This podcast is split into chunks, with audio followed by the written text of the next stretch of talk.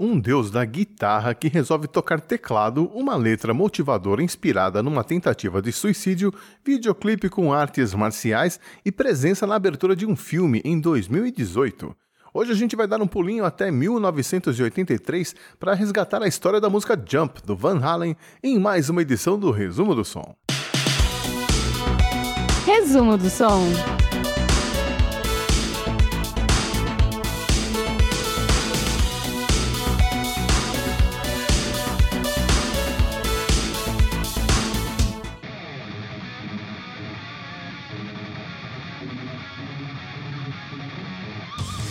Em 1983, se você pedisse a qualquer americano que citasse 10 das maiores bandas de rock de todos os tempos, com certeza o Van Halen, ou Van Halen como ficou conhecido aqui no Brasil, né, estaria nessa lista. Com 5 anos de carreira e 5 álbuns lançados, além do respeito tanto de público quanto de crítica, o Van Halen era referência de 10 entre 10 músicos.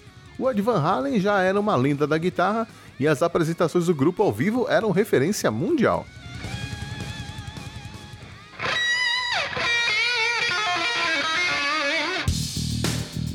O embrião de Jump foi concebido no banco do ônibus de turnê do Van Halen em meados de 1980, na época do LP Fair Warning, quando o Ed Van Halen teve a ideia de uma música usando o teclado como instrumento principal. E ele confessou mais tarde que baseou o riff de sintetizador inspirado na música Kiss on My List da dupla Hall Oates. Quem diria, hein?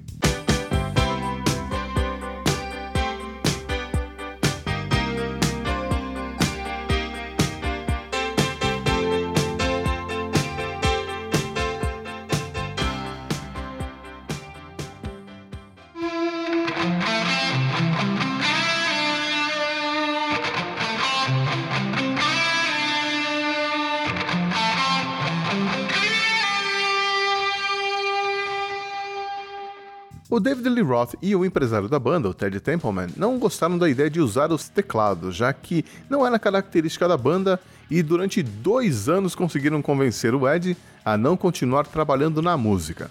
Por isso, o Ed só conseguiu gravar Jump em 1983, junto com o engenheiro de som Don Landy e seu irmão Alex Van Halen, depois de ter construído um estúdio na sua própria casa, estúdio que foi batizado de 5150.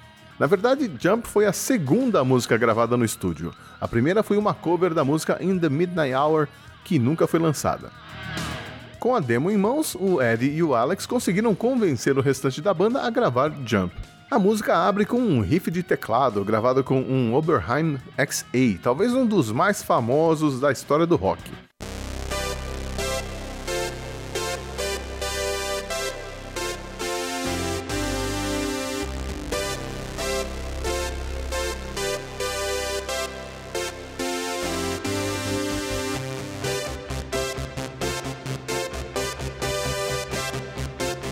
Mas essa não foi a primeira vez que o Ed tocou teclado em uma música do Van Halen, não. Ele já tinha feito isso em 1981, na faixa One Foot Out the Door, do álbum Fair Warning, e de novo em 1982 na versão que o grupo fez do clássico Dancing in the Street, que está no álbum Diver Down. Originalmente, o Ed criou o riff de teclado em um Prophet 10 dos anos 70, que não aguentou o tranco e foi trocado pelo Oberheim XA. Pode ter sido surpresa para muita gente ver o Ed tocando teclado tão bem, mas a verdade é que ele estudou piano por muito tempo até descobrir a bateria e a guitarra na adolescência. A banda não tinha muita certeza se era uma boa ideia mostrar o Ed tocando um teclado assim tão descaradamente, porque os fãs poderiam achar que eles estavam se vendendo, tentando criar uma música nos moldes das que estavam tocando nas rádios. Mas a real é que os fãs nem se importaram, já que o solo de guitarra estava lá também.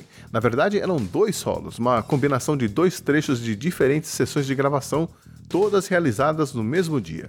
E ao contrário do que a gente possa pensar, o Ed não usou a sua famosa guitarra Frankenstein, né? O solo de Jump foi tocado em sua Kramer 5150.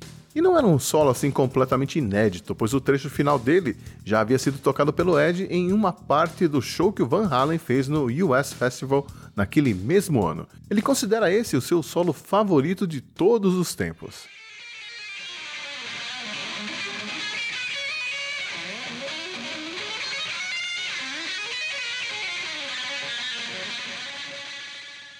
A gravação da música foi super simples e rápida.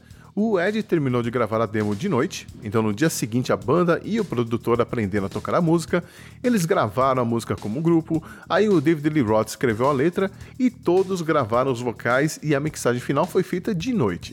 24 horas de trabalho que resultaram nesse clássico do rock dos anos 80.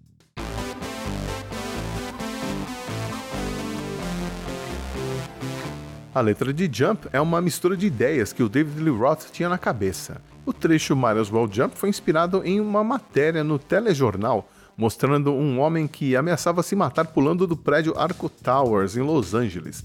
As pessoas gritavam não pule, mas o David sabia que nesses casos sempre tem um espírito de porco que grita pule, né? E a palavra jump ficou na cabeça dele. Na letra, ele tentou abordar a situação de forma positiva, como no trecho que diz: A coisa tá difícil para você, mas eu já vi coisa muito pior por aí. Eu sei como você se sente, você tem que ir levando para no final chegar naquilo que vale a pena. Mas algumas frases também foram inspiradas em um flerte com uma mulher ou dançarina de striptease, né, como é mais a cara do David Lee Roth, o que deixou a letra aberta a interpretações. Aliás, o David sempre gosta de aumentar um pouco a história por trás das suas letras. Ele alega, por exemplo, que Jump foi escrito no banco de trás do seu Mercury 51, que estava estacionado na porta da casa do Eddie Van Halen. Might as well jump, jump! Go ahead and jump! O compacto com Jump do lado A e House of Pain do lado B saiu em dezembro de 1983. O álbum 1984 saiu em 9 de janeiro de 1984 e ganhou disco de diamante, o único álbum gravado em estúdio caseiro a conseguir tal façanha. Mas convenhamos, né? O 5150 não é um estúdio de fundo de quintal, não, e não deve nada a vários outros estúdios profissionais que existiam na época. O estúdio não era grande, na verdade tinha o tamanho de uma quadra de squash, já que foi essa a desculpa que eles deram para convencer o fiscal da cidade a dar o alvará de construção, já que não era permitido construir um estúdio em uma zona residencial. Mas o espaço reduzido obrigava o Alex Van Halen a usar um kit menor de bateria. Assim, na gravação de Jump, ele posicionou a sua Simmons ao lado do cabeçote Marshall do Ed que tocou sentado de frente para o Alex da bateria, enquanto o Michael Anthony tocou em pé num cantinho lá, todos gravando juntos ao mesmo tempo. 1984 é também um exemplo mais próximo que nós vamos ter do que seria um álbum solo do Eddie Van Halen na época, já que ele praticamente criou boa parte das músicas sozinho. 1983 e 1984 foram anos muito produtivos para o Ed, com ele gravando o solo de Beat It do Michael Jackson, tocando ao lado do Brian May no projeto Starfleet que você já ouviu lá no 80 Watts, produzindo um single para o Dweezil Zappa e compondo a trilha sonora de dois filmes, The Seduction of Gina, feito para a TV, e Vida Selvagem.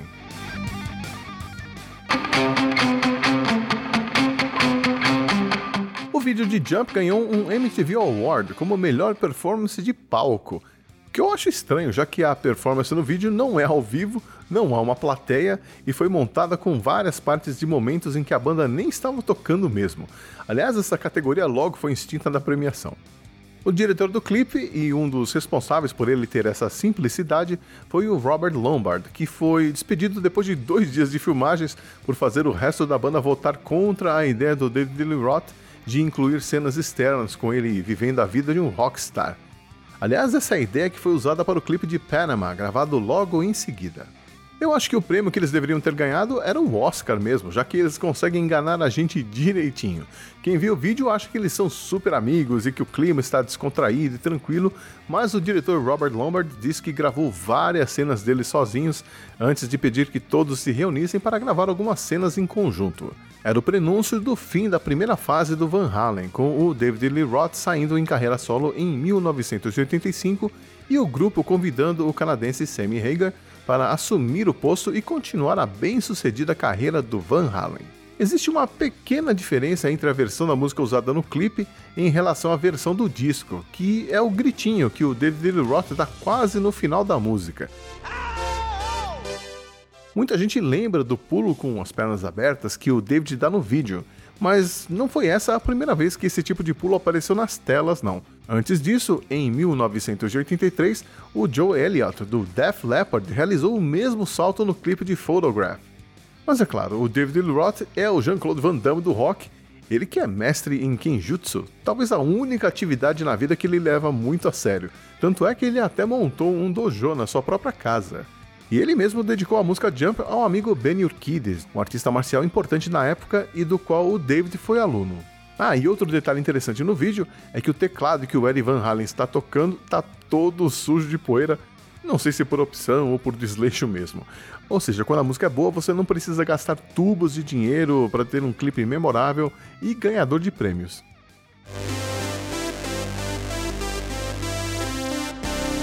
Apesar do sucesso de algumas faixas anteriores na carreira do Van Halen, Jump foi a primeira música a chegar ao topo da parada da Billboard, tirando Karma Chameleon do Culture Club da primeira posição no dia 25 de fevereiro de 1984, e por lá ficou por cinco semanas consecutivas, até 24 de março, quando perdeu o posto para Footloose do Kenny Loggins. O álbum vendeu mais de 8 milhões de cópias pelo mundo só nos primeiros meses de 84.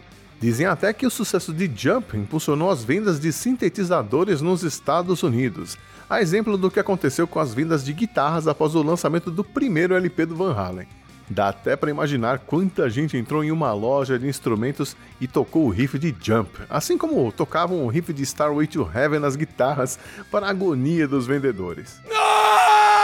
Mas agora você pode aumentar o volume e tocar o seu Air Keyboard ou Air Guitar à vontade, enquanto curte os 4 minutos e 4 segundos desse que é um dos grandes clássicos do rock dos anos 80.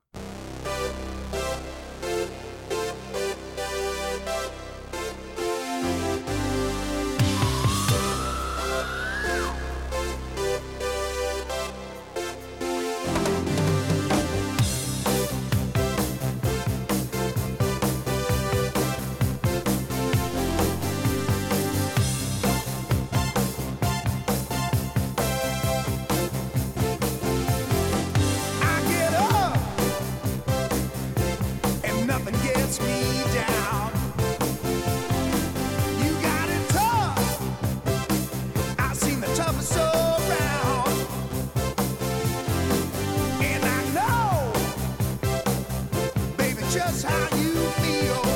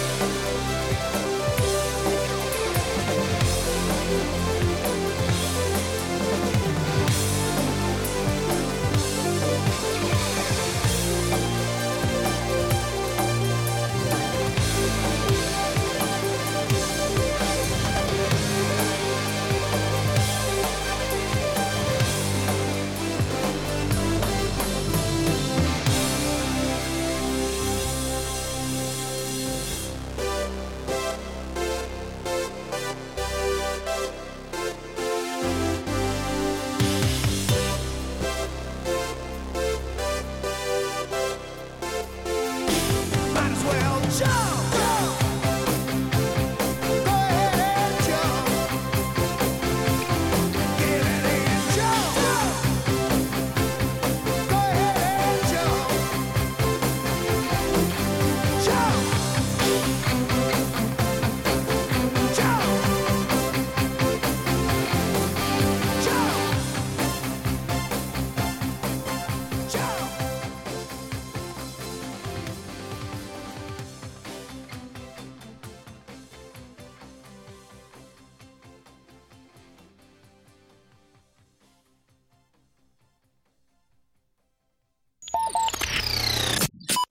E esse foi o resumo do som Jump do Van Halen.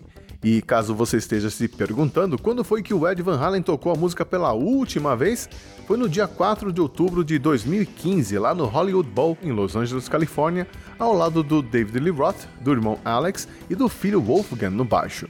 Ele tocou a guitarra, mas não o teclado, que era uma gravação digital.